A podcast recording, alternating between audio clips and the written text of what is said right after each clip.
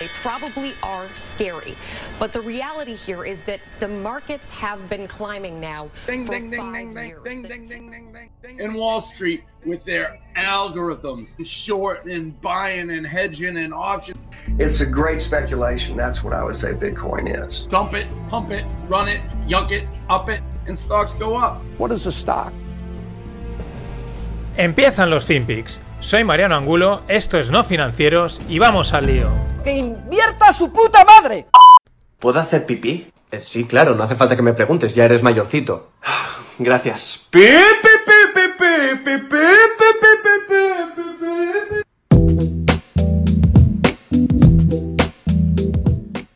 Hola no financieros, ya estamos de vuelta tras el parón de Semana Santa con el pi pi pi pi pi eh, volvemos con la guasa, con el cachondeo y también con la seriedad, porque ese es el mix de, los mercados, del mundo financiero. Lo mueven todo, pero al final a veces es un auténtico circo. Antes de ir con los FinPix, que os voy a comentar pues algunas cosillas, algún detalle que ha pasado estas últimas dos semanas, algunas cosas que creo que pueden pasar. Antes de eso, algunos avisos, algunas notificaciones de- del proyecto no financieros. Bueno, ¿hasta dónde va a ir este último tramo? El tercer tramo de esta segunda temporada de los FinPix, pues hasta mitad de julio, hasta la segunda semana de julio, ahí se acabará la temporada de los FinPix hasta mitad de septiembre. Así que tenemos tres meses por delante de, estar ahí, en, en el salseo. El fin de pod irá hasta final de junio. ¿Por qué? Porque ya sabéis que son ciclos de cuatro programas. Para los que se incorporen nuevo, eh, uno va, eh, un fin de va dedicado a divisas, eh, bonos y índices de acciones. El siguiente, metales y energía. El siguiente, agricultura y ganadería. Y el siguiente, cripto. Esos son ciclos de cuatro. Y tal y como cae, coincide que el último fin de, junio se cerrará ciclo. Entonces, los fin de pods irán hasta todo junio, inclusive los FinPix hasta la segunda de julio. Y Rogle, pues a la marcheta. Eh, para esta semana ya tengo preparado, aún lo tengo que grabar, pero está cerrada la entrevista. La semana que viene también, siempre que no haya inconveniente. Vamos a por el 18. Me he puesto como meta hacer 30 rogles, por lo menos. Luego igual hago 32 o 33, ya sabéis que depende un poco de... A veces cuesta cuadrar las agendas, se descuadran historias y no se puede. Pero bueno, por poner una cota he dicho, pues bueno, voy a hacer 30 y aunque aquí no hay temporadas en los rogles, sino que pues según van saliendo se hacen. Pero para que tengáis una idea, unos 30 rogles que también caerán pues como a mitad de julio. Y ya digo, pero eso no quiere decir que en, que a final, que en agosto no pueda salir otro. También en preaviso, con tiempo. Esto será un cambio en septiembre, pero por si acaso, pues lo podéis ir haciendo. Los que os molen los rogles, los, los oigáis eh, prácticamente semanalmente, podéis ir suscribiéndoos al canal específico en el que están solo los Rogle, que como bien valga la redundancia se llama Rogle. Lo tenéis en Evox, en Spotify, en Google, en Apple Podcast aún no me lo han dado de alta, pero me lo darán de aquí a verano. Eh, aquellos que queráis, pues os vais pasando porque probablemente, o casi seguro, en septiembre eh, los Rogle irán por el canal de los Rogle y los Finpix y el Fin de Pod, pues por el canal principal. Porque bueno, mejor segmentar, los otros episodios son más atemporales, los Rogle, y los FinPix y el fin de pod pues son más temporales, ¿no? A lo mejor con tiempo oírte algo de hace un año, aunque hay gente que lo ha hecho. eh, un saludo a Adel, pero eh, bueno, mm, como que no tiene tanto sentido, ¿no? A lo mejor se puede perder un poco en el tiempo. Otra cosa más, que alguien me, alguno me lo había pedido, se ve que hay gente que le quema un poco el dinero y me decía, oye, tienes que montar una, una comunidad, tal, el tiempo que dedicas, es que eso hay que remunerarlo, tal. Bien, sí, lo estoy pensando, lo hace todo el mundo, pues ¿por qué no rascar algo de dinero? Pero tienes que crear al final algo con lo que estés un poco convencido y estoy pensando en ello. Entonces, mientras, pues micromecenazgo. Eh, una, una de eso que se llama Coffee. Entonces, si a alguien un capítulo le ha molado mucho, pues en las notas de todos los episodios, en la web en nofinancieros.com, en la newsletter a la que ya somos 71 personas, suscribiros, vais a ver que hay un enlace que pone apoya el podcast o pone caña o cerveza a tu salud o café a tu salud. Pues bueno, si os ha molado el podcast y es que os quema el dinero, pues entráis y, oye, pues la pasta me la gastaré en cervezas o en cafés. Eh, si ahí entra bastante, pues a lo mejor en contratar servicios de estos que hacen que el podcast vaya mejor y tal. Pero bueno, para aquellos que os quema el dinero, realmente no lo hagáis por mí, no lo hagáis por no financieros, hacerlo por Powell y por Lagarde. Porque ellos quieren que haya inflación. Y nosotros estamos todo el mundo empeñados en que como hay incertidumbre, pues no gastamos el dinero. ¿no? Por si acaso me lo guardo. Entonces el dinero no sale, no hay inflación, entonces me da pena. Así que hay que contribuir a que haya inflación, gastar el dinero, tenéis Coffee y tenéis eh, Coffee como Coffee Anan, pues es, la página es igual y tenéis otras tantas cosas, hacerlo por ellos. Así que nada, con estas con estas pequeñas notas. Yo ya estoy trabajando en la próxima temporada, pensando nuevas cosillas, nuevos cambios, cosas que hagan que esto mole cada vez más. Bueno, vamos con los FinPix. Bueno, algo que ha pasado importante estas últimas dos semanas es la movida de Archegos Capital. Un tal Juan, es un asiático, pero no Juan como sería aquí, H-W-A-N-G. Bueno, es un fondo que gestionaba unos 10 billions, 10.000 millones de la familia Juan, pero están apalancados hasta los 30 billions. Y de la noche a la mañana no pudieron hacer frente a, los requerimientos de capital, porque parece ser que una de las posiciones que tenían, dicen que en Viacom, pues había desplomado, había coincidido con esta caída que tuvieron las techs en, por febrero y de repente pues esto de un día para otro eh, pelados de capital. Y aquí esto es lo que mola, el circo, el circo financiero. Un poco, con todo el respeto, pero como siempre se ha dicho siempre, maricón el último. Es lo que hicieron Goldman Sachs, JP Morgan y Deutsche Bank. En cuanto se la olieron, empezaron a liquidar posiciones a cascoporro. Los últimos en verla, Nomura y Credit Suisse, que estaban ahí, también le habían seguido dando juego a este Juan. Bueno, estas cosas pasan, ellos pueden afrontar Nomura y Credit Suisse en torno a pérdidas, dicen, de 2 a 3 billions, hay gente que dice que esto es más grave de lo que parece, bueno, etcétera. Hay que tenerla siempre este tipo de noticias en cuenta, porque puede ser la típica pieza que desencadena luego otras quiebras, por al final desaparece un dinero que se ha prestado y eso alguien lo tiene que poner, y hay alguien que no lo va a recibir, y por lo tanto habrán otros que igual no reciben. El típico efecto dominó no tiene por qué ser, pero al final en la crisis del 2008 pasó algo parecido con, con Islandia, ¿no? Y, con algún otro sitio. No tiene por qué, ¿eh? puede ser simplemente un hecho aislado, pero siempre hay que estar atentos. Recordaros que es la segunda, la otra que ha habido hace poco, eh, la de Green donde estaba David Cameron. Para mí, si esto lleva algo, pues lo veremos y lo contaremos. El detalle cuál es, lo de JP Morgan, Goldman Sachs, vamos, o sea, más listos que el hambre. antes, de, antes de que pasase, ellos ya estaban liquidando todas las posiciones y aquí a mí no me va a pillar, que le pille a otro. Ese es el juego de los grandes capitales en, los grandes mm, movimientos financieros. No es un suma positiva como la gran newsletter de Samuel Hill, sino es un suma cero. O gano yo o, o ganas tú. No hay más. En China, sigue coleando el temita de Jack Ma con los, con los chinos, ¿vale? ¿A ah, qué guay China tal? Vale, pues eh, reestructuración del grupo Ant Group eh, a un holding financiero. ¿Por qué? Porque China quiere evitar el monopolio, el grupo era ya enorme, la salida a bolsa iba a ser espectacular, pero es que al mismo tiempo eh, Jack Ma tiene una universidad de superélite estilo Harvard que la había montado, pues bueno, le han suspendido las clases, no pueden dar clases, pero además presión sobre Alibaba para que se deshaga de sus medios de comunicación. Al gobierno chino le preocupa el poder de influencia que podía llegar a coger Jack Ma a través de pues, todas estas empresas y ya encima con medios de comunicación. Y además, multa de 2.800 millones mm, a, Alibaba. Pero bueno, 2.800 eh, millones para lo que mueve esta gente es como si te pone una multita de 28 euros o algo así. Nada. El tema este sigue, es también muy significativo. Eh, veremos si a lo mejor en Estados Unidos no creo, pero toman decisiones parecidas o las empieza a tomar porque lo hemos visto que eh, Twitter, YouTube, etcétera, tienen demasiada demasiado peso, demasiada fuerza en ya casi como medios de comunicación. Mm, el tema de Trump, etcétera.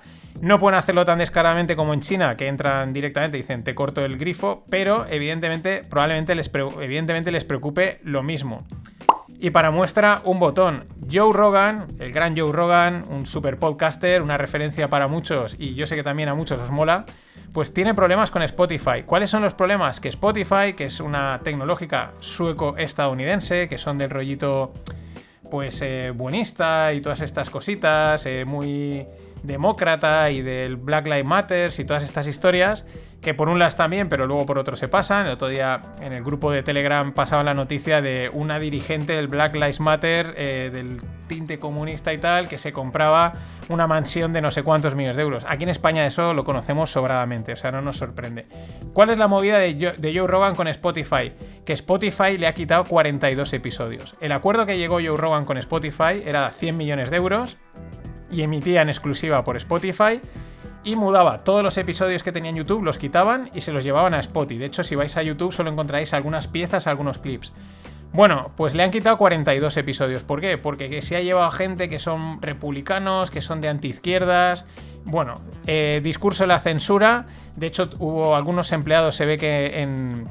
Pues al principio de, de incorporarse Joe Rogan a Spotify, que intentaron boicotar la compañía, que tenían que tener derecho a censura y a, cortar eh, a los invitados que fuesen al programa de Joe Rogan. En fin, mm, más de lo mismo. Esto es un problema porque al final una cosa es censurar una cosa a otra que pueda llevar a, incitación al odio y estas cosas y otra cosa es ya eh, vamos aquí solo se habla de una, de una temática estas son las que nos han tocado lidiar esperemos que blockchain eh, la descentralización traiga alguna solución para este tipo de cosas otra noticia importante, Microsoft comprará Nuance por casi 20 billones. ¿Qué es Nuance? Es una empresa de reconocimiento de voz. Estas empresas están muy interesantes, tienen porque facilitan muchos trabajos en el mundo de la web, reconocer voz, reconocer textos, interpretación de textos, interpretación de voz, así que no me sorprende nada. 20 billones se gasta Microsoft en Nuance, será su segunda mayor compra tras LinkedIn. LinkedIn ha sido la que más les ha costado, 26 billones y alguno diréis, ¿quién gasta LinkedIn? Bueno, pues hay gente que lo gasta, pero hay dudas, hay dudas.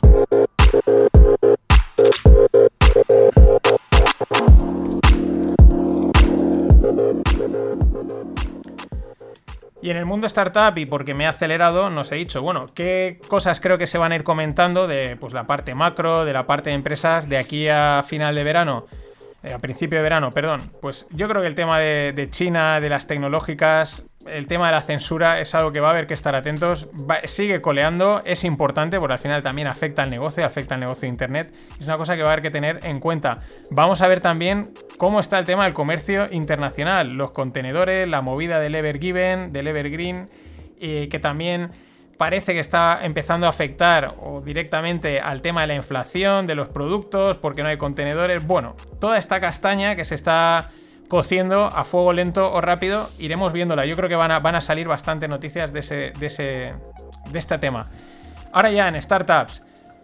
Nuro y Dominos. Esto me llamó la atención. Aquí, pues te apuntas la medallita. En el podcast que me invitó José Manuel en el Bazar de la Bolsa, que hablábamos de noticias que no se habían mencionado en el anterior año, porque todo lo que se habló de la pandemia y se sigue hablando de la pandemia, pues sacamos el tema de los coches autónomos, de la autonomía de coches, sobre todo para reparto en mundo robotizado. Pues aquí tenemos una muestra. Nuro, que es una empresa de cochecitos de reparto autónomos, sin conductor eh, acuerdo con Domino's para hacer unas primeras pruebas de reparto autónomo en Houston, de repartir pizza. Son como, pues eso, una mini furgonetita así pequeña que va por ahí, se para y te entrega la pizza.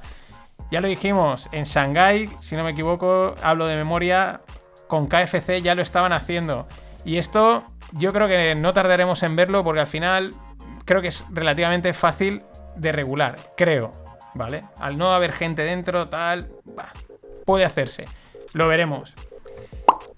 Y en el mundo blockchain, a vueltas con las CBDCs, con las Central Bank Digital Currencies.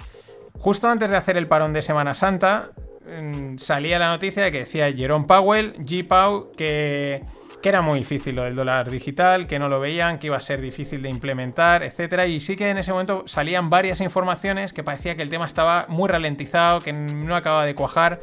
El otro día en el podcast con Juan Schutz, él comentaba que los alemanes y los holandeses, por ejemplo en Europa, pues son muy proclives y son, muy favorables al dinero físico, al dinero en efectivo, lo cual es totalmente contrario al dinero digital. Bien, pero China va a la suya y parece ser que ellos, el yuan digital, sí o sí, y lo quieren probar en serio y lo están probando en serio, lo cual presiona a Estados Unidos para a su vez sacar el suyo. En fin, este es otro de los temas que están ahí, de repente se apagan y vuelven a subir.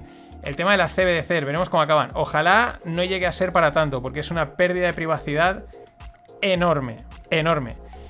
Más cosas, Bitcoin. Mm, ahí. Que si rompo los 60, que si no los rompo, está estancado, están colocando papel o se lo están quedando ellos. No lo sabemos.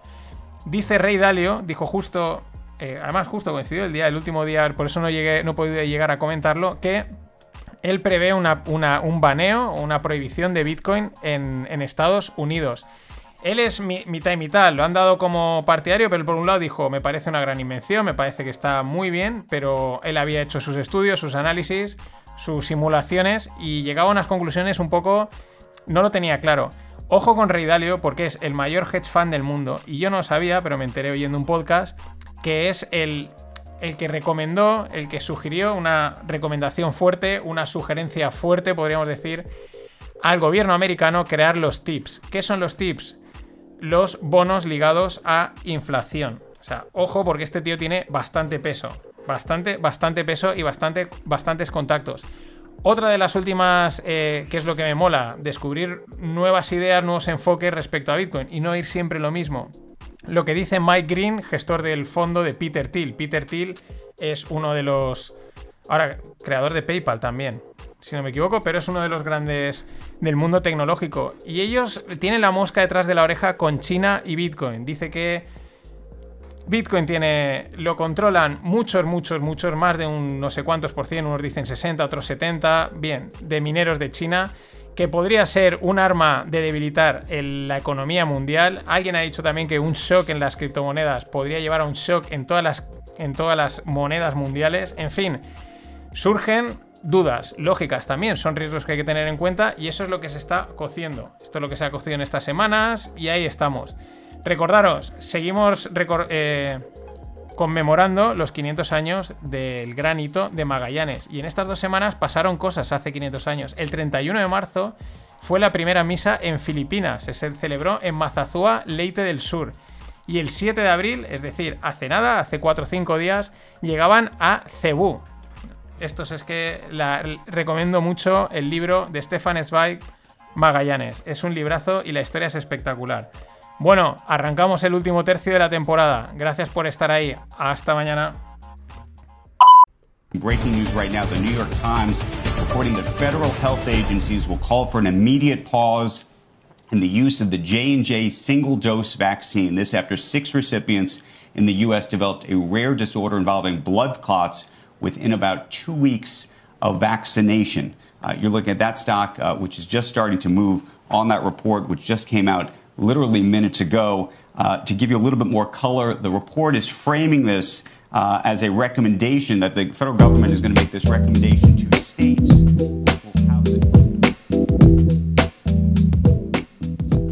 Hola, no financieros.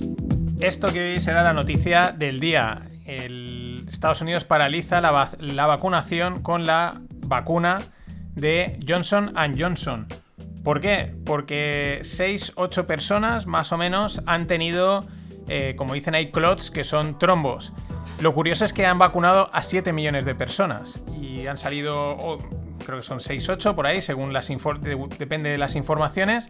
Y llama la atención, 6-8 personas de 7 millones, pues mm, da para parar la vacunación, ¿no? Ha sido algo puntual. Mm, en fin. Lo mismo pasaba con Janssen, ahora salen dudas de la vacuna de Janssen también en Estados Unidos, más luego aquí hay que sumar las dudas que aquí ha estado generando, día sí, día no, la de AstraZeneca y las otras pues porque a lo mejor no se han estudiado o no se han mirado. Al final hay que vacunarse, pero no sé, para para la seriedad del asunto, tanto del COVID como de la decisión de ponerte una vacuna por obligación, que también es para tenerlo en cuenta, pues me parece que esto es un chiste. Es un chiste la forma en la que ahora sí, ahora no, ahora resulta que esto, eh, te enteras de 7 millones de personas, en fin. Es un poco, para la seriedad del asunto por todos los aspectos, me parece que es muy poco serio como lo, que está saliendo, la información o lo que se está intentando hacer para generar información y, y vender miedo o vender, yo que sé, lo que se está vendiendo. No tengo ni idea, pero no deja de ser para, vamos, para mear y no echar gota, como se suele decir. Y el ministro, el, fijaros el mix que iba a decir, voy a decir el dimite el ministro austriaco, iba a decir el dimistro. Dimite el ministro austriaco de salud por agotamiento. Rudolf Sanchover pues presenta la dimisión porque está lógicamente agotado, como les pasará a muchos ministros. En países como España esto nos suena a agua bendita, a vaya lujo, ¿no? Que un político, pues ya digo, igual puede que hayan eh, otros motivos por detrás, que luego esté una posverdad, etcétera, ese tipo de cosas que hay en la política, pero no deja de sorprender que pues esa honestidad de decir, oye, yo estoy quemado, me, esto me ha dejado seco y o porque lo haya hecho bien o lo haya hecho mal, me, me voy, me retiro, ¿no? Esto aquí en países como España nos suena, vamos, a gloria. Ojalá se repitiese más, aunque solo sean gestos de cara a la galería, pero a veces se agradecen. Y hablando de posverdades, está la. Bueno, la posverdad, la verdad, el mundo happy de Crazy Cathy, a la que tenemos un montón de cariño, a Cathy Wood con sus ETFs desde su firma ARK. Se venía anunciando desde hace tiempo, estaban preparándolo, el ETF aeroespacial, el Space ETF dedicado a la industria aeroespacial. ¿Qué sucede? Pues que Tampoco hay tantas empresas que estén haciendo cosas para el espacio. Las hay, algunas pues están haciendo componentes y tal, pero que estén cotizando, que es la clave, que estén cotizando en bolsa, pues hay pocas. Entonces aquí ya os podéis imaginar por dónde van los tiros de la noticia. En el ETF, en el Space ETF de Cathy Wood, pues podemos encontrar empresas tan espaciales como John Dere, o Komatsu, que son empresas que hacen tractores. Bueno, igual están desarrollando una división de tractores espaciales porque evidentemente las tierras de la Luna o de Marte habrá que ararlas, aunque allí me parece que no va a crecer ni un pimiento.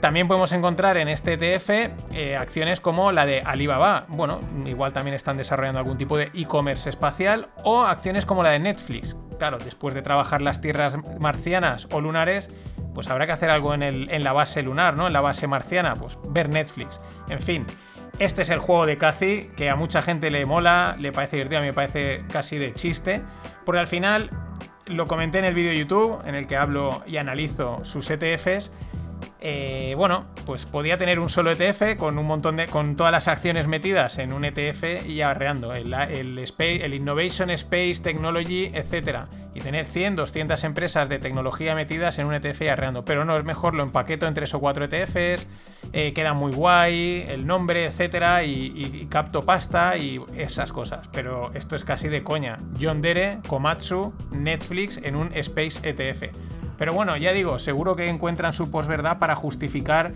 que estén metidas esas empresas. Al, hilo de los ETFs, este dato. En lo que va de año, más de 100 nuevos ETFs han salido a cotizar. En lo que va de año llevamos un cuartito, nos quedan un cuarto, un tercio, por ahí estamos, nos queda, vamos, bastante por delante, aunque pasa volando, eh, cuidado. Mm, por poner en perspectiva, en, los, años anteriores, 2020, 2019, 2018, etcétera, solo han salido a cotizar unos 50 ETFs, es decir, la mitad en todo el año. Y este año, y en este tiempo, ya el doble y los que saldrán. También es verdad que estamos en un momento en el que hay mucha liquidez, ahí la cosa está calentita y es momento de aprovechar. También hay que decir que muchos fondos tradicionales, muchos fondos de gestión activa, sobre todo yo creo en Estados Unidos, pues están apostando por el formato ETF, más fácil de comercializar, más barato, bla, bla, bla, con ventajas fiscales, etcétera. Con lo cual también eh, una parte de estos, pues quizás hubiesen salido, esto es hipótesis mía, pues igual son fondos que hubiesen salido de la vía normal y han decidido apostar por ETF. De ahí que pueda haber un incremento este año y en los próximos. Pero que el mercado está calentito y hay que aprovechar para colar pasta. Eso es así. Y hablando de Space, de, Space, ojalá la de Ibiza, Space de aviones, etcétera, Virgin Galactic.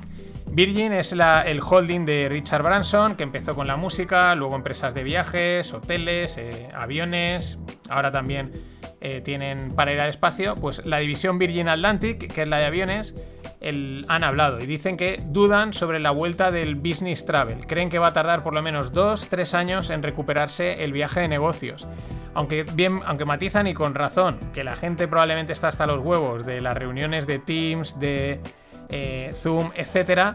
Pero, pues bueno, restricciones de, oye, ahorrar costes, no sé, ahorramos también mm, riesgos en salud y no le ven que haya una recuperación en los próximos dos años.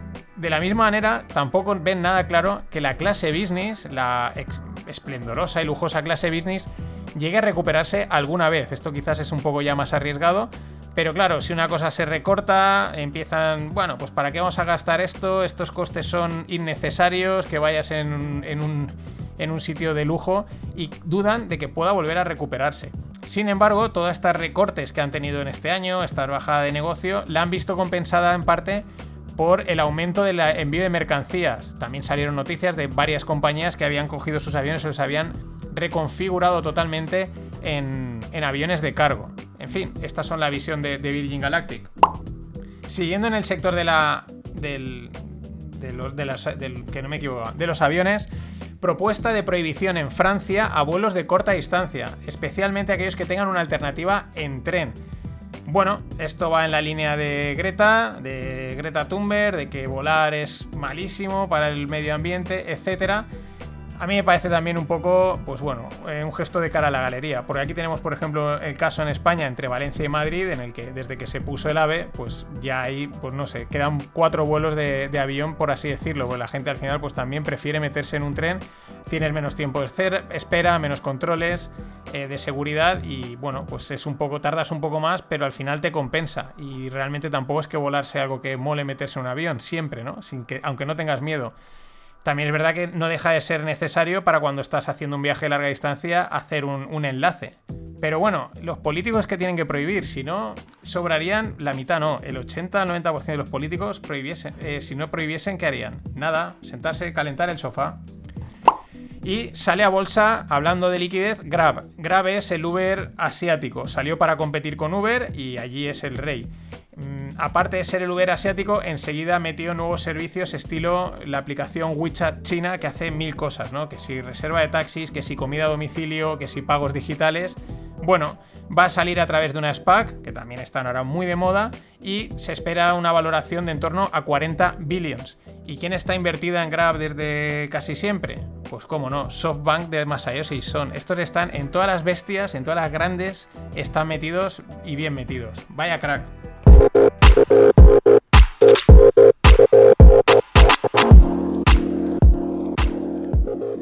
El mundo startup, esta noticia no son startups, pero mm, el tema que tratan es muy de, en auge, está muy en auge y hay muchas startups desarrollando cosas de este tipo, aunque es un pelín, para mí, asqueroso. Pero bueno, es lo que hay, que comentarlo. La francesa Insect, con Y, eh, va a ser comprada por la holandesa Protifarm. Esto es una tendencia muy fuerte, el uso de insectos para alimentación. Ya no es la idea esta de la típica foto de alguien cuando va a Asia que se come el, el 100 pies o el escorpión, sino utilizarlos como alguna startup que hay aquí en Valencia, que ahora no me acuerdo del nombre, que hacen, lo trituran y hacen harinas, eh, harinas y para eh, uso como proteína y tal.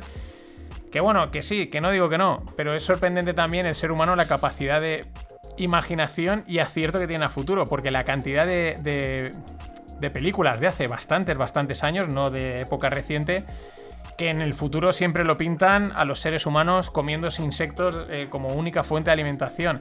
Y pues por desgracia esto parece que se está cumpliendo, aunque algunos resistiremos con el steak y con el solomillo como Dios manda, lo que nos dejen. Pero por ejemplo, no tienen por qué ser solo insectos, esta me mola bastante más. Carne de langosta de laboratorio. Sí, mola más que la langosta sea cogida del mar, pero bueno, pues antes de comerme un insecto, pues me como una langosta, que también puedes decir que la langosta es el insecto del mar, pero oye, eso está más bueno. Lo curioso de esta startup es americana, ha levantado una ronda de unos 1,6 millones, es, el mercado del marisco es de 160 billions, ahí es nada, pero lo que me llama la atención es el nombre. La empresa se llama Cultured Decadence, es como decadencia culturada o una cosa así, ¿no? Es como una autocrítica al, me parece, el propio nombre, a decir, hemos tenido que llegar a producir carne de langosta para poder comer, como decadencia, es reconocer que es una decadencia. En ese sentido, si va por esas, que tampoco lo explican, me parece sublime. Y bueno, hablábamos de salida a bolsa de Grab, la que sale a bolsa mañana es Coinbase. La esperadísima salida a bolsa, el exchange wallet de, por excelencia de compra de criptomonedas, el bueno, más seguro, regulado, podríamos decir, también es el más caro, pero bueno, es el, la plataforma por excelencia. El BBVA está invertido, el BBVA va a hacer ahí una caja espectacular. Se, hablaban de, se habla de 100 billones de valoración, pero aquí hay gente que se... Porque el rollo va de esto, ¿no? De pampear, de, de venirse arriba, de soltar valoraciones estratosféricas porque te has levantado y te parece que hay que decir eso, ¿no? Y bueno, una chica del mundo este, del, eh, mm, creo que es eh, más influencer y aparte ejecutiva de CoinShares, metida en todo el mundo, o sea, no, no, es alguien cualquiera, dice que ella espera que para el viernes la valoración esté en 147 billions, así. Y tú dices, hija, pues para poner 147 pon 257, si da igual, si te lo estás sacando de la manga. Lo curioso es que esos 147 billions supondrían que Coinbase vale más que Goldman Sachs. Lo cual no tiene ningún sentido. Te lo vendan como te lo vendan. Eh, ojo, que no se pongan tontos el trading desk de Goldman Sachs y digan, más que nosotros no va a valer nadie. Vamos a, a tanquear esto. Todo es posible. Y con la excusa esta de que eh, sale a cotizar mañana eh, Coinbase, que estas de estas cosas que pasan no solo en el mundo Bitcoin, sino en todo el mundo de los mercados. Es como de repente pasa algo y hay que justificarlo. ¿Qué es lo que ha pasado? Bitcoin ha roto los máximos de 62.000, 61.000 y pico, se ha llegado a ir a los 63.000 y entonces en vez de decir, mira, los ha roto porque los ha roto, punto. Porque el mercado a veces pues porque ha subido, no hay más que darle vuelta, pero claro, eso no vende. Entonces, ah, es que mañana sale a cotizar Coinbase y por eso la gente, como si no lo supiésemos, como si los inversores no supiesen que mañana sale a cotizar, pero es como de repente nos hemos dado cuenta todo el mundo, ostras, que es que hay que comprarlo. En fin, es para tomárselo con bastante humor y con bastante cachondeo. La, not- la noticia es esa, Bitcoin vuelve a romper eh, los máximos, ¿por qué? Pues porque lo voy a romper, punto, no le des más vueltas, no demos más historias. Y Powell, no hablo de nuestro querido y amigo Jerome Powell, presidente de la Fed, G. Powell, que por cierto os dejo en la newsletter una fotito de su despacho, así podéis ver las pantallas que tiene, pero es que tiene ahí al lado una pala de oro. Sí, sí, se ve que es conmemorativa porque tiene buena inscripción, pero como mola, una pala de oro. Yo, yo creo mucho en Jerome Powell. La gente lo tiene en cuenta, pero a mí cada vez me cae mejor. El tío se lo pasa bastante bien. Pero esta vez no hablo de Jerome Powell, hablo de GC Powell, CEO de Kraken, otro de los grandes exchanges del mundo cripto. Y este avisa, igual que avisaba Dalio y algunos otros, cree que va a haber una ofensiva muy fuerte contra Bitcoin y contra las criptomonedas. Eh, bueno, pues son son narrativas, son noticias, pero es verdad que se intuye. Es verdad que una de las cosas que tienen las criptomonedas y concretamente Bitcoin es que es difícil meterles mano. ¿Se, le, ¿Se puede meter mano? Sí, pero es difícil. Bueno, más que meter mano, yo creo que al producto en sí, a la criptomoneda, lo que van a hacer es meter mano al usuario. Es por ahí por donde lo pueden pillar. Pero van saliendo, van saliendo los, los avisos. Por si luego pasa, yo ya lo dije. Y lo que es espectacular, una vez más, es lo de los NFTs, los non-fungible tokens. A mí me parece flipante el impacto, la aceptación, la cantidad de gente que se está subiendo al carro. Dejando a un lado que puedan haber algunas cosas que no tengan ningún sentido, que sean auténticas chorradas, que las evaluaciones estén fuera de lugar.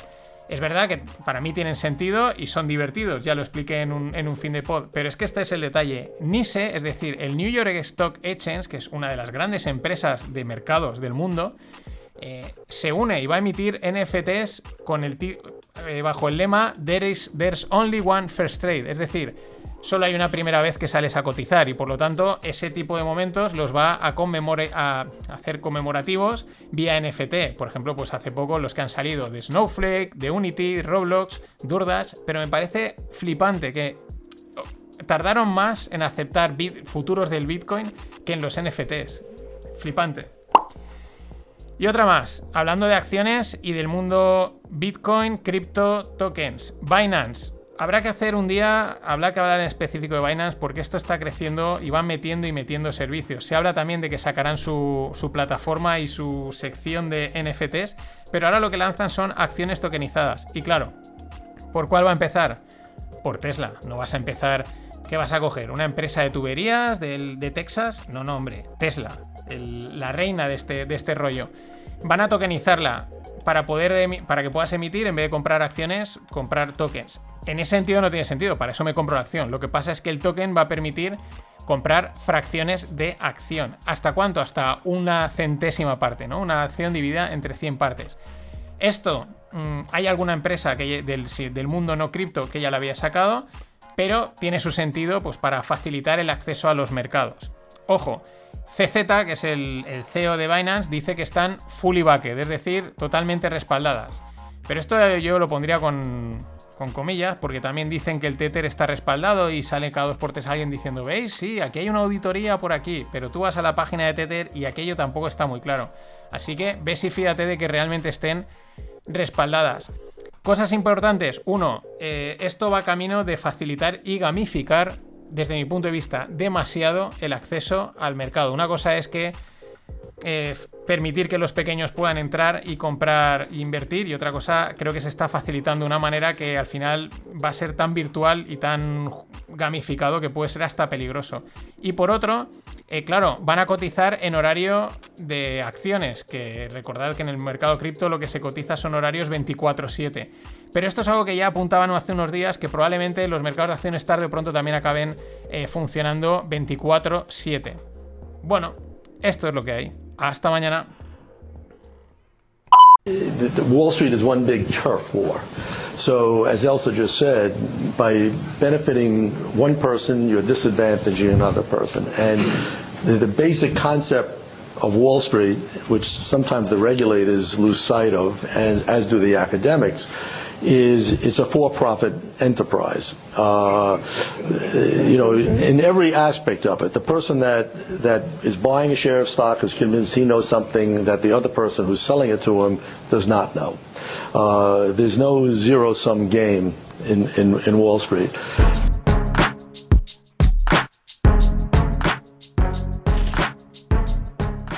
¿Qué tal, no financieros? Este que veis será Bernie Madoff. El pobre ha muerto, bueno, pobre entre comillas, pero ha fallecido a los 82 años. El famoso. Hay que llamarle genio, aunque no sea. No, esté, no es que estemos alabando los fraudes, pero para montar un fraude como el que montó, pues verdaderamente tienes que ser un genio. Un auténtico Ponzi. 37.000 personas estafadas en 136 países, condenado a 150 años de prisión, hizo un agujero de 65 billions. Para más Inri que se dice, eh, sus hijos lo entregaron. O sea, esto es de película totalmente, no dudo de que no tarden en sacar una.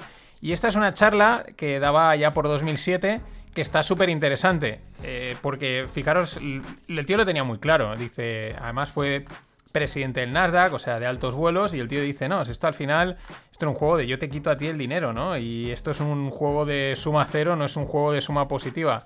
Eh, probablemente el tío lo vio tan claro que dijo, va, pues si esto, entre comillas, es una estafa en general todo el mercado, entre comillas, eh, pues, pues, para eso monto una estafa a tope y, la lío gorda, ¿no?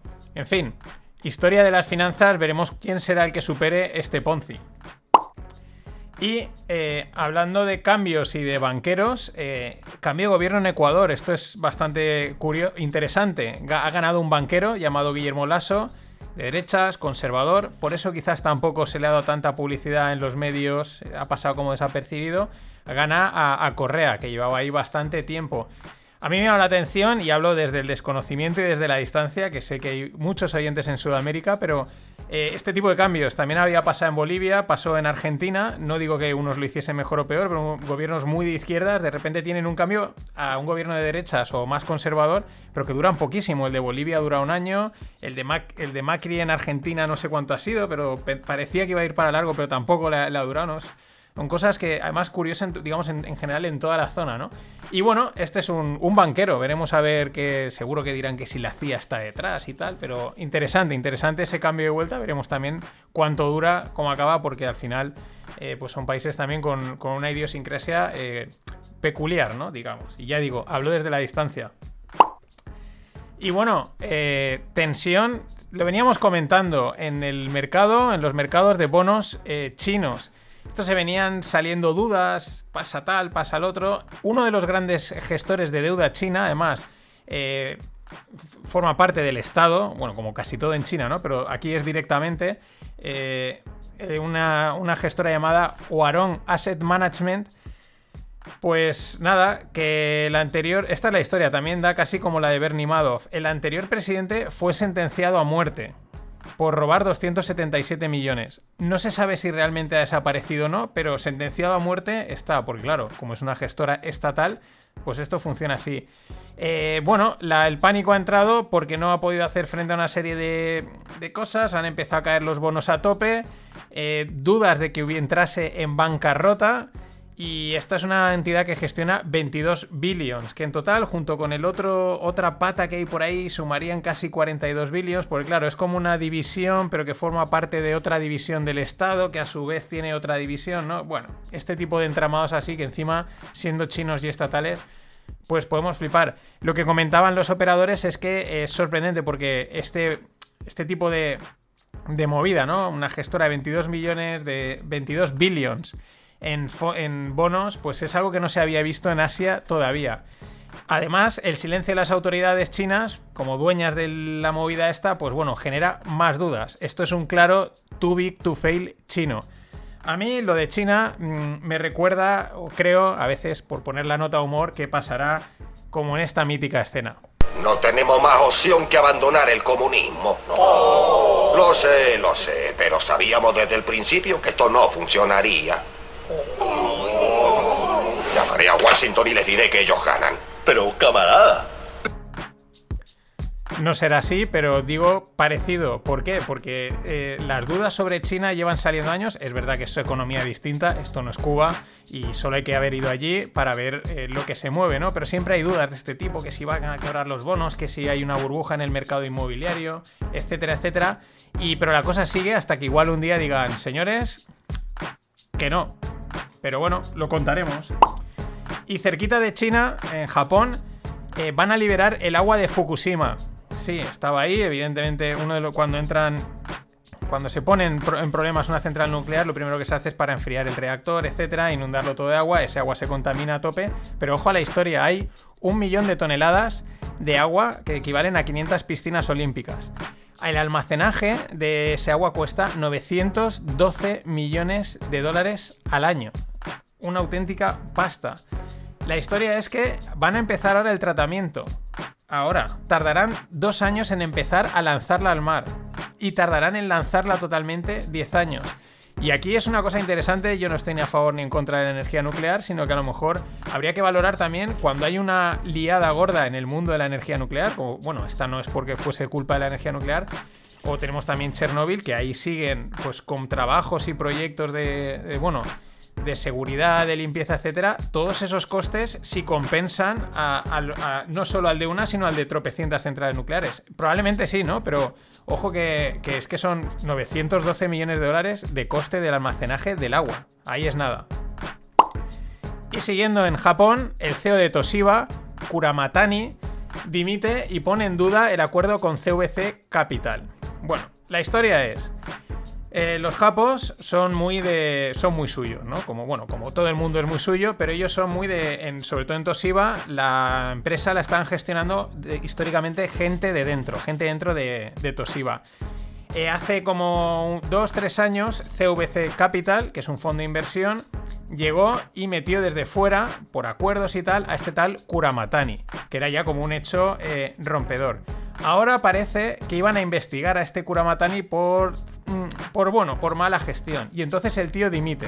Pero es que, ¿qué pasa? Que al dimitir pone en duda el acuerdo o posible acuerdo que hace poco CVC Capital había lanzado a Toshiba para comprarla por 20 billions. Eh, claro, eh, al mismo tiempo, hace unos meses había una votación en el que el fondo singapurense Efísimo, que es un fondo activista, acordaos que aquí activista no tiene nada que ver con el tema ecológico y tal, sino simplemente que intenta meter mano en la gestión, pues había intentado cargarse a este Kuramatani, pero no lo había conseguido. En votación el tío había vuelto a salir. Repito, ahora que le investigan, el tío se pira. Se pone en duda el acuerdo de los 20 billions con CVC Capital. Y encima, hace unos días, el fondo de Harvard, sí, la universidad eh, americana, vendía sus participaciones a otro fondo activista de Singapur llamado 3D Investment. En fin, esto da para P. Esto es un circo financiero de los que mola contar. Y siguiendo con banca, bueno, esto no, era banca, pero bueno, siguiendo con banca, Barclays eh, ha tenido un flash crash, un flash crash de un 10%, es decir, el mercado de repente cae eh, muy rápidamente y se recupera. Mm, nadie sabe por qué. O sea, un analista dice, no tengo ni idea de lo que ha pasado, eh, pero es una, una, cosa muy rara, ¿no? Como, bueno, pues circulen. O sea, antes, antiguamente, esto enseguida se pensaba que era lo que le llaman un fat finger, ¿no? Que es dedo gordo. Alguien al meter una operación, en vez de poner 10, metía un 0 de más y eran 100. Y esas cosas antes pasaban. Hoy en día, con todos los sistemas automáticos, eh, robotizados, programados, algoritmos que tienen controles, eh, esto... Mmm, mmm, no cuela, ¿no? ¿Qué habrá pasado? ¿Qué habrán hecho? ¿Habrá sido una operación a, corto, a ultra corto plazo? A saber, pero estas cosas pasan y también a veces dejan un poco con la mosca detrás de la oreja. Siguiendo en bancos, Credit Suisse va a tener, tiene 2,3 billions, 2.300 millones expuestos por fondos ligados a Grensil. Grensil era o es el fondo, la empresa esta de financiación ligada a David Cameron que prácticamente ha quebrado. A esos 2,3 billions habrá que añadir otros 2-3 billions, entre 2 y 3 billions por el tema de Archegos Capital. Eh, pero bueno, tranquilos, porque Credit Suisse gestiona casi, no llega, casi 2 trillones de, de pasta en general, ¿no? Assets under management eh, de 2 trillones. Así que otra vez, circulen. Son pérdidas importantes, pueden desencadenar en otras, pero al final, ¿qué estamos hablando? De 5 billions, de 2 trillones, pues es, bueno, es una pérdida probablemente, a lo mejor asumible, no lo sé. Y bueno, eh, ahora no hablamos, hablamos de banca, pero no de pérdidas. La banca siempre gana. ¿Y de quién hablo? Si la banca siempre gana, siempre gana, solo pueden haber dos, JP Morgan o Goldman Sachs. Pues toca Goldman Sachs. Eh, frase de uno del, artículo, ¿no? Overall, it's quite stunning, ¿no? Es decir, mm, porque hablamos de los resultados y dice, bueno, el, el analista dice, es sorprendente. Pero esto se veía venir. Han crecido sus beneficios por trading de acciones un 68%. Los ingresos totales se han duplicado. Récord histórico de comisiones de banca de inversión en marzo del año pasado. Pero no se podía saber que aquí los pequeños van a acabar con Wall Street y todas estas historias. En fin, lo de Goldman Sachs aquí es siempre espectacular. Y si ayer os mencionaba el tema de Air France y, y ahora no me viene cuál era la otra que comentaba, eh, se me ha ido.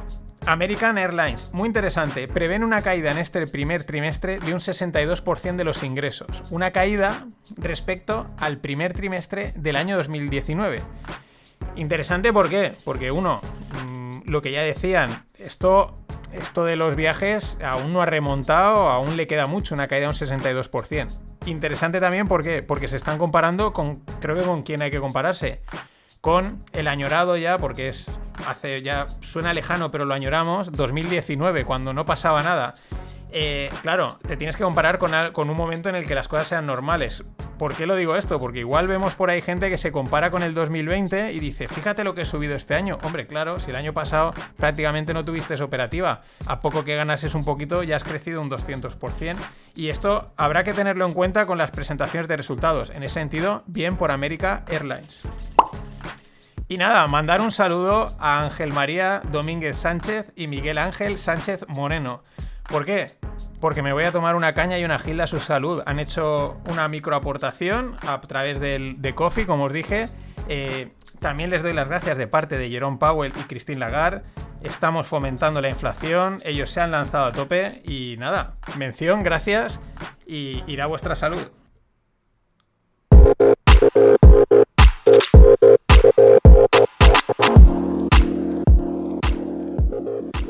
Y siguiendo con aviones, eh, Cero Avia es una empresa, es una startup que está desarrollando células de combustible de hidrógeno para aviones. Y bueno, la historia es que, claro, esto uno dirá, voy a contarlo, ¿no? Hicieron un vuelo de 8 minutos en septiembre y entonces fue como, guau, esto es, esto es algo histórico, esto es la leche, tal, ¿no? Y ahora surgen dudas, ahora surgen dudas porque que si las células estas de, fuel son muy pesadas, que si hay que combinarlas con otras. Y esto es otro de qué pasa, que no se podía saber. Si no está claro en los coches, que me parece un vehículo más sencillo que un avión, si vamos a tener electrificación de un tipo, electrificación de otra, si va a haber célula de hidrógeno, si va a haber gas, qué historia va a haber como para asegurar lo que va a haber en los aviones. Y ya no, y por no decir también las dudas que hay con los sistemas de Boeing y tal, aunque sean más eléctricos y de software. En fin, eh, bueno, estas cosas pasan. Y otra startup, Buddy, con dos Ds, eh, Tracking Technology. Esto ya da un poquito de miedo. Molan las pulseritas que te dan datos y tal, pero por otro lado tienen un poco de, de, ahí, de, de, que te están controlando. Va a salir a cotizar en Londres a una valoración de 500 millones. La historia es lo que es interesante y tiene su punto divertido. Es una madre llamada Sarah Murray que montó la compañía cuando perdió a su hija mientras estaba de compras. Esto es un clásico, ¿no? ¿Quién no ha estado en el corte inglés o en un centro comercial y ha oído las voces de mm, se ha perdido una niña tal, no sé qué? Bueno, pues en ese momento dijo esto no puede pasar y montó Buddy, que es una pulserita que al final pues lo que hace es eh, decir dónde está la gente. Eh, lo cual tiene puede tener su sentido, sobre todo para niños pequeños, aunque quizás también, oye, la gracia la perdió cinco minutos, ¿eh? No os creéis que las que la perdió media hora o una hora, aunque entiendo que esos cinco minutos se hacen eternos. la segunda curiosidad es que ahora esa pulserita la están gastando eh, sobre todo para monitorear a prisioneros y a gente vulnerable. ahí hay mucho más negocio probablemente que los padres poniéndose la pulserita a los hijos. En el mundo blockchain, HSBC confirma que prohibió comprar acciones de MicroStrategy porque tenía dudas respecto a Bitcoin. Hizo, le prohibió a sus clientes que pudiesen comprar estas acciones.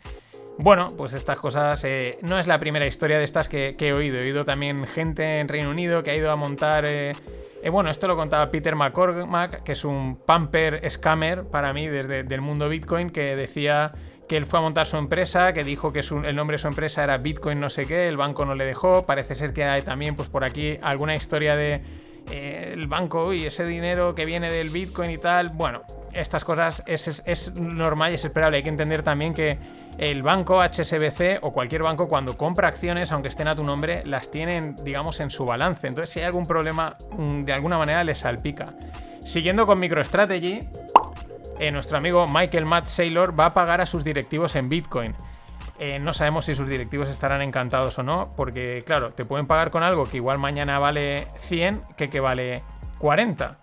Eh, lo normal sería que hagan venta enseguida y, y, liquiden esas posiciones. Pero bueno, este tío va a tope, Michael Mad a tope.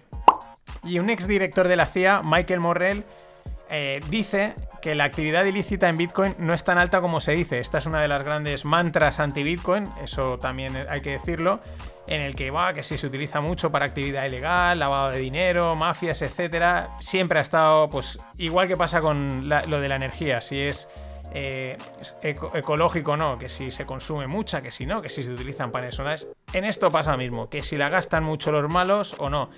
Esto es curioso porque sale un exdirector de la CIA que de estas cosas se entiende que sabe y dice que no, que no es para tanto, que es algo residual y que no hay que preocuparse. Lo que pasa es que fíjate tú de la CIA en qué lado está jugando.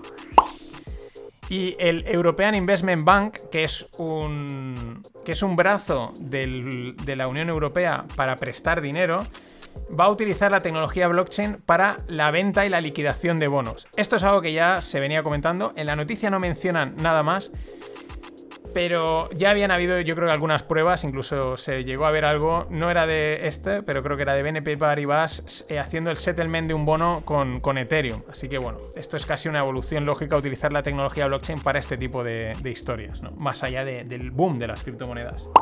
Y por último, pues si Visa hace poco decía que iba a utilizar Ethereum, pues ahora sale Mastercard que hace un partner con Consensus. Consensus es una empresa que hace soluciones Ethereum, blockchain, pues para empresas. Y hacen un. El partner es pues para enfrentar el futuro del comercio multi-blockchain. Es decir, bueno, la. Siguen convergiendo, que no me salía la palabra, eh, los diferentes mundos y también encontrando pues, soluciones que eran esperables y que tienen bastante sentido. Por cierto, hoy salí a cotizar Coinbase, pero me lo he guardado para mañana, porque esta historia ya me lo conozco van saliendo cada día una noticia, cada día una noticia, entonces digo, voy a esperar a que salga a cotizar, a ver a cuánto sale a cotizar, a cuánto cierra hoy, mañana a cuánto abre y ya hago el pack completo para cerrar la semana. Así que gracias por estar ahí.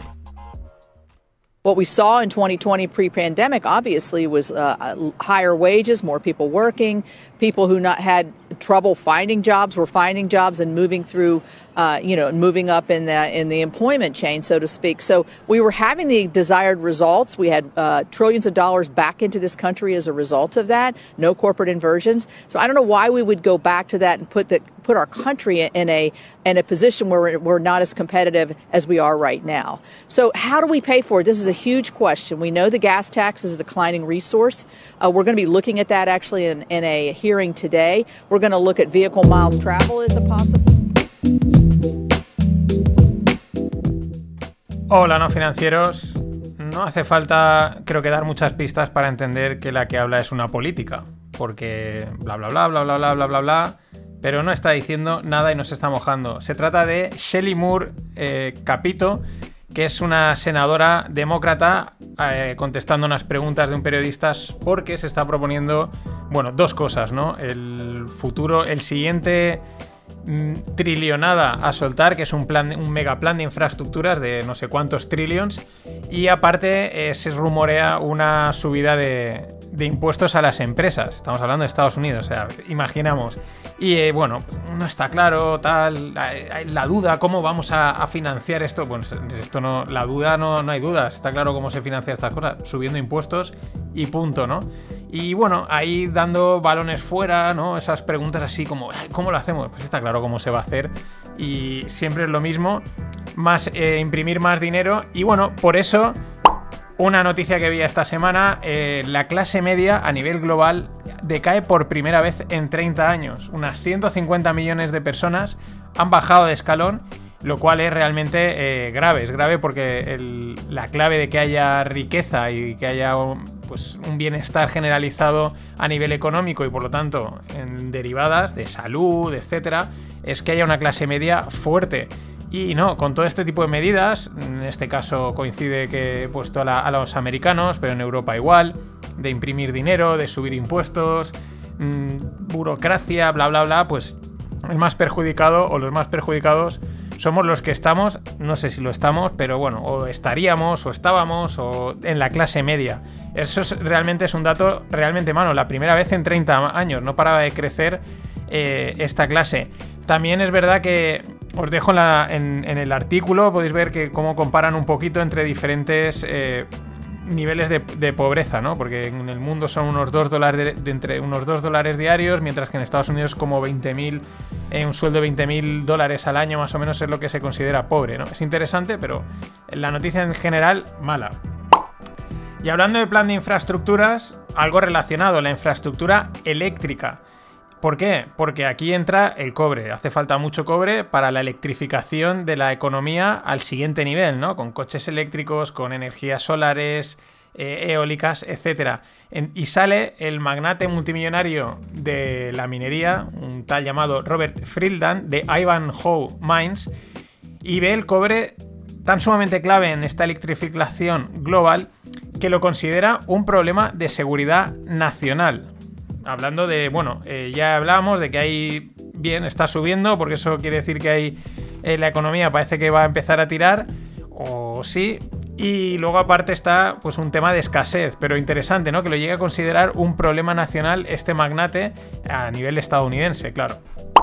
Y hablando de escaseces, pues otra más, eh, veníamos comentando y seguro que seguiremos comentándolo, la escasez de los chips que afectaba a los coches y, probable, y también empezaba a llegar al tema de los ordenadores, pues ahora, ahora esto no sé si es porque para darle para estirar la noticia, ¿no? Como ya que hablamos, pues vamos a buscar nuevas escaseces, igual que cuando vino lo de la pandemia, ay, ¿cuáles serán las próximas cosas malas que pasen, ¿no? Y esta igual va en ese sentido o igual no. Hablo de la escasez de la goma. Sí, sí, la goma. Resulta que el aumento de demanda de goma para guantes y para cinta de embalaje por la pandemia unido a la sequía, inundaciones y enfermedades de, las hojas de, los árboles de goma, ha afectado a los países productor, productores como Tailandia y Vietnam. Entonces, de momento, este tema no ha impactado. Pero ya, claro, los productores del mundo del automóvil ya no se fían de nada. Han tenido problemas con el. con el. Perdón. con los chips eh, me viene también un problema que salió, aunque a ellos no les afectaba tanto, que era el cartón asociado al, al, tema de, del e-commerce. Ahora la goma, claro, ya cualquier cosa se ponen ahí eh, tensos a, a ver qué es lo que sucede. Curiosidades que no falten. Y otra curiosidad, Egipto retiene el buque Ever Given. Antes de irnos del parón de Semana Santa, la liada en el canal de Suez enorme por este buque de Evergreen, lo, tiene retenido hasta que se aclare un poco daños y tal, pero de momento dice que hasta que no le largue, Egipto dice hasta que no le larguen mil kilos, ellos no lo sueltan. Claro, de momento eh, la compañía eh, propietaria del buque, que es una compañía japonesa, dice que ellos no les han notificado nada y de momento ni idea. Claro, aquí es muy sencillo, ¿cuánto vale el buque y cuánto vale la carga? Como valga 950, para ti el buque, quédatelo tú y a ver qué haces tú con un buque así de grande amarrado en el lago no sé qué que lo tienen. Y un matiz de ayer, eh, dije, a ver si igual hay película de Madoff. Pues me escribía un oyente y me decía, sí que la hay. Se llama eh, la, la, gran, mentira de Madoff. Aunque las opiniones que he leído están como que hay ahí. Y la, eh, Amado lo interpreta Robert De Niro. Así que no está en Netflix. He mirado y yo por lo menos en Netflix no la he encontrado. Y también al, al, hilo de lo que del agua de Fukushima, pues ha salido China y le dice al primer ministro japonés que se beba un vaso del agua tratada de Fukushima si es si tan seguro es verterla. Vale, no, no, es tan. ¿No te crees que tal? Pues venga, demuéstralo. Bébete un vasito, el vaso del veneno, por así decirlo. Y Microsoft eh, lanza, eh, lanza una avalancha de parches ayudado por la NSA. Había lanzado mmm, parches de seguridad, algunos con algunos problemas realmente críticos, y la NSA le ha ayudado. La NSA es el, organismo de inteligencia de máximo nivel mmm, eh, americano, ¿no? Lo cual, bueno, pues está bien porque dices, bueno, lo harán, lo harán súper seguro, pero a saber si no han dejado las típicas backdoor ahí o qué jugarreta pueden estar haciendo, a ver quién se fía. Pero bueno, este tipo de cosas, aunque no se comente mucho, se sabe que las grandes tecnológicas trabajan mano a mano con el gobierno. El gobierno es el primero que siente y dice, a ver, si quieres que te dé un poquito de manga ancha, vamos a hacer cositas juntos. Y juntos, aunque separados, por así decirlo, Pelosi, que es la, demócrata que siempre pues, suele salir hablando y tal, y su marido compraron 10 millones de acciones de Microsoft en marzo. Y unas semanas después, el Pentágono anuncia un acuerdo de 22 billones. Casualidades, estas cosas pasan, qué suerte he tenido. He comprado acciones justo eh, un, unas semanas antes de que salga un superacuerdo. La que criticaban es, dice, esto no lo mira, no lo investiga nadie, claro, como están ahí en el gobierno y tal, dice, y luego cualquier pequeño asesor financiero americano lo están siguiendo hasta las trancas porque ha comprado un ETF fuera de lugar o lo que sea. En fin, de estas, todas las que queramos y más. Y porque. Y las que no salen.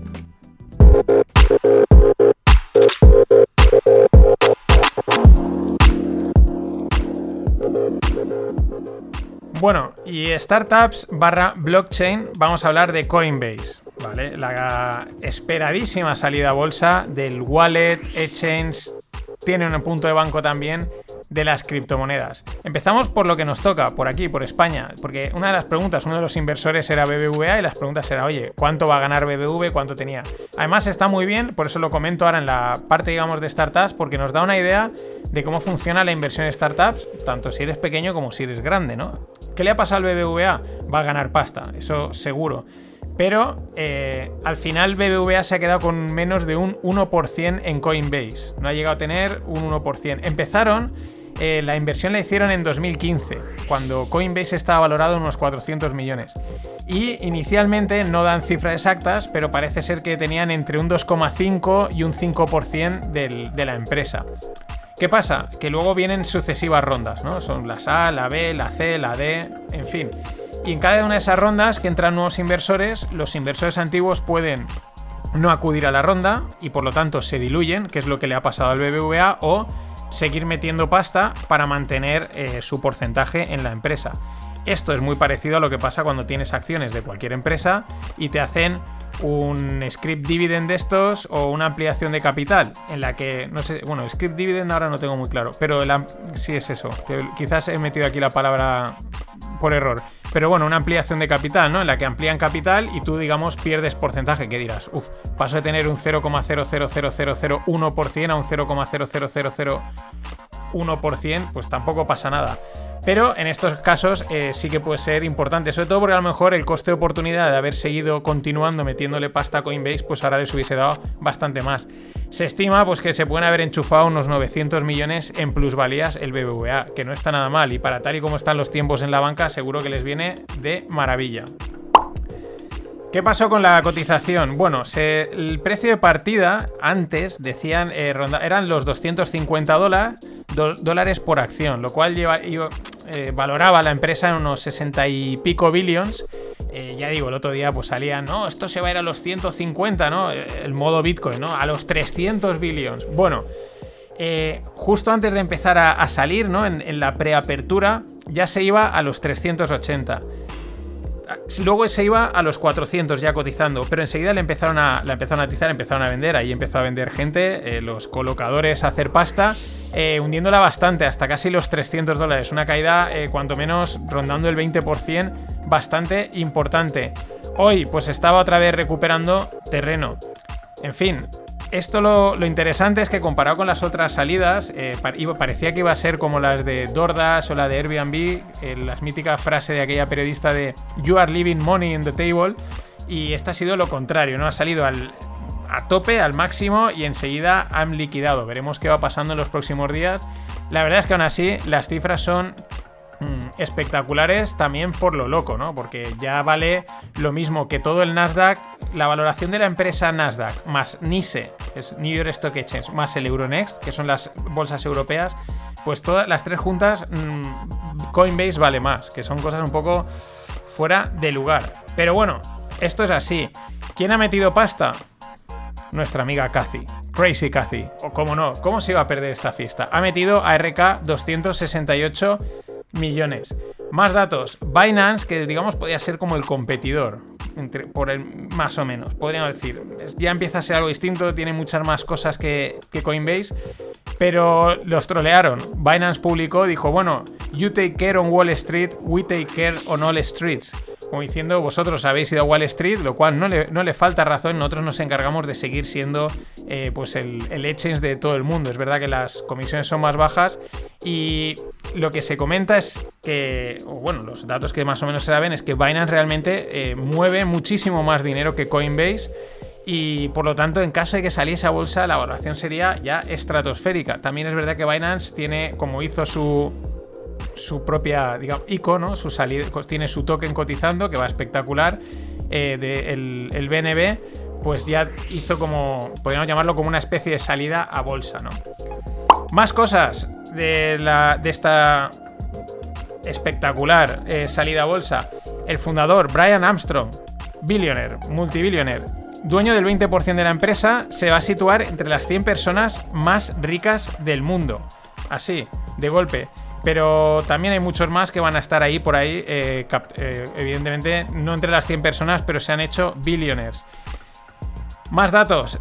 Eh, según comentaba Marga Rigaset, a una parte, o sea, aparte de todo esto, hay como unos 35.000 millones que se tendrán que repartir en stock, en stock options, ¿no? En acciones para, pues como remuneración para directivos, lo cual es un poco el juego de siempre, ¿no? El chiringuito montado que aquí ganan los cuatro que, están donde tienen que estar.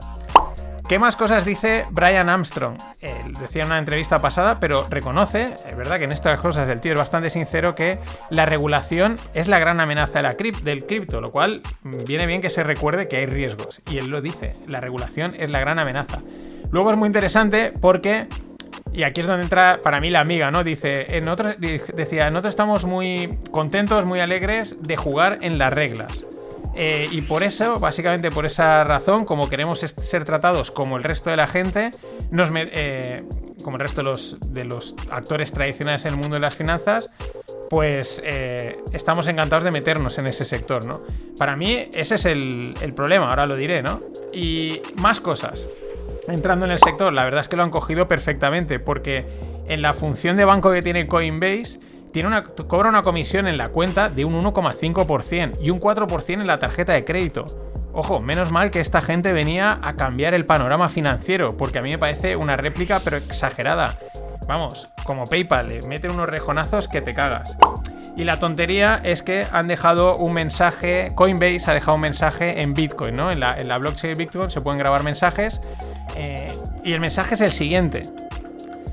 En New York Times, 10 de marzo del 2021, eh, House gives final approval to Biden's 1.9 trillion pandemic relief bill. Es decir, 10 eh, de marzo del 21, en el New York Times, el, Senado, el House of Representatives, pues da a prueba el 1,9 trillions. Es decir, marketing del, del bueno. O sea, de no os olvidéis que se está devaluando el dólar y esto os protege. En fin, es una oportunidad perdida de haber dejado por lo menos un mensaje por lo menos más divertido o más significativo, ¿no? Es auténtica mierda, en pocas palabras. Pero bueno, este es el mundo, así funciona. Para mí, todo esto que os he contado, ¿en qué se resume? El triunfo del mundo financiero tradicional sobre el mercado cripto. Literalmente. Porque todos los bitcoins, todas las criptos que están a través de Coinbase ahora mismo están totalmente controladas por la SEC y por, por los Estados Unidos. Totalmente controladas. Y lo que nació para ser una alternativa eh, al empoderamiento, a los bancos centrales y a toda esta historia, al final, pum, ha entrado de lleno y totalmente embraced, que se diría, abrazado o comido disimuladamente por el sistema tradicional, por los grandes bancos, por Wall Street. Te lo cuenten como te lo cuenten. Y los puristas, los puristas no de, de Bitcoin no deberían de estar hoy muy contentos. Pero estas son las que nos han tocado lidiar. Nada más. Nos vemos en el rogle que hay y si no en el fin de pod. Toca metales y energía. Pasado un gran fin de. Hasta entonces. Ladies and gentlemen, the weekend.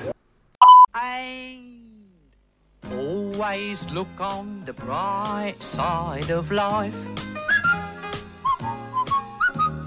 Always look on the light side of life.